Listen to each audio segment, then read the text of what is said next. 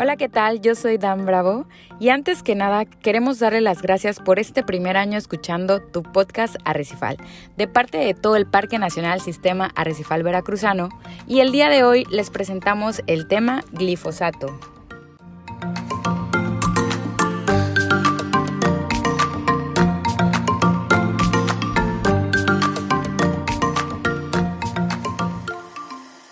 ¿Qué tal amigos? Mi nombre es Axel.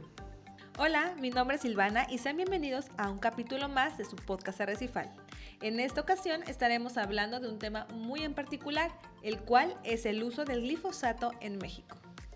Así es, el glifosato es una sustancia química herbicida usada para matar hierbas no deseables en los cultivos agrícolas, jardines y en cuerpos de agua. Se introdujo al mercado norteamericano en 1976 y en los años 90 tuvo un incremento en su uso por la siembra de cultivos genéticamente modificados, esta sustancia elimina todo tipo de plantas y como podrás imaginarte, esto puede llevar a que desaparezca la biodiversidad en la zona. Y no solo el glifosato elimina todo tipo de plantas, sino que también genera efectos a otras especies. Así es, Solo para que te des una idea, algunos de los efectos del glifosato al medio ambiente incluyen el generar cambios en el olfato y gusto de las abejas, daña la actividad microbiana en el suelo, lo que es fundamental para tener una tierra fértil, afecta el crecimiento de algunos anfibios, en la respiración de los peces y su sistema nervioso, así como también provoca afectaciones en el hígado, alteración intestinal y aumento de tumores en mamíferos.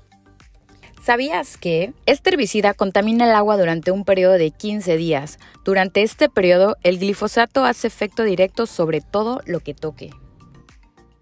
Para entender el gran daño que genera este herbicida, hablaremos de tres puntos importantes, el agua, el suelo y el aire. El glifosato es altamente soluble en agua. Esta agua contaminada se desplaza y llega a diferentes áreas generando un daño a cualquier especie que entre en contacto con ella. Cuando el glifosato se rocía con bombas aspersoras o avionetas, contamina el aire, afectando así a los polinizadores. Si una abeja ingresa a un cultivo que ha sido aplicado con glifosato, lo lleva directamente a la colmena y la miel sale contaminada. ¿Sabías que se ha medido la toxicidad de este herbicida en las abejas y se sabe que 300 microgramos de glifosato matan una abeja? Y por último, hablemos de las afectaciones del glifosato directamente en la tierra, donde puede tardar hasta 30 días afectando a organismos que generan la desnitrificación como las lombrices. De igual forma, los primeros 15 días la tierra mantiene su toxicidad e impide el proceso de descomposición de la materia orgánica, promoviendo la descompactación del suelo. Es por eso que en la actualidad Arabia Saudita, España, Australia, Dinamarca y Suiza, entre otros países alrededor del mundo, prohíben o restringen el uso del glifosato.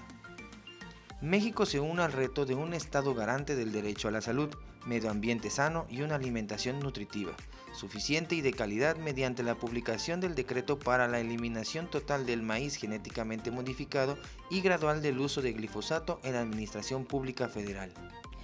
¿Sabías que este decreto se publicó en el Diario Oficial de la Federación el 31 de diciembre del 2020 y contiene seis artículos?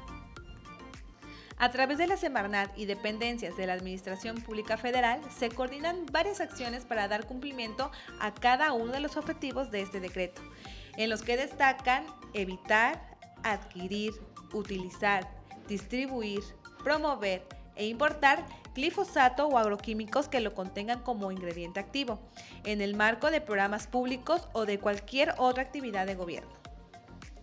Se deberá coordinar, articular, promover y apoyar investigaciones científicas, desarrollos tecnológicos e innovaciones para sustentar y promover alternativas viables al uso del glifosato. Esto con el fin de sustituir gradualmente el uso, adquisición, distribución, promoción e importación del glifosato hasta el 2024. Y antes de despedirnos, queremos compartirles que estamos muy contentos de celebrar nuestro primer aniversario de este podcast Arrecifal, llevando a ustedes datos e información sobre nuestro Parque Nacional Sistema Arrecifal Veracruzano y de cómo conservar nuestro medio ambiente. Así es amigos, celebramos un año de este gran proyecto que día a día avanza gracias a ustedes que nos escuchan.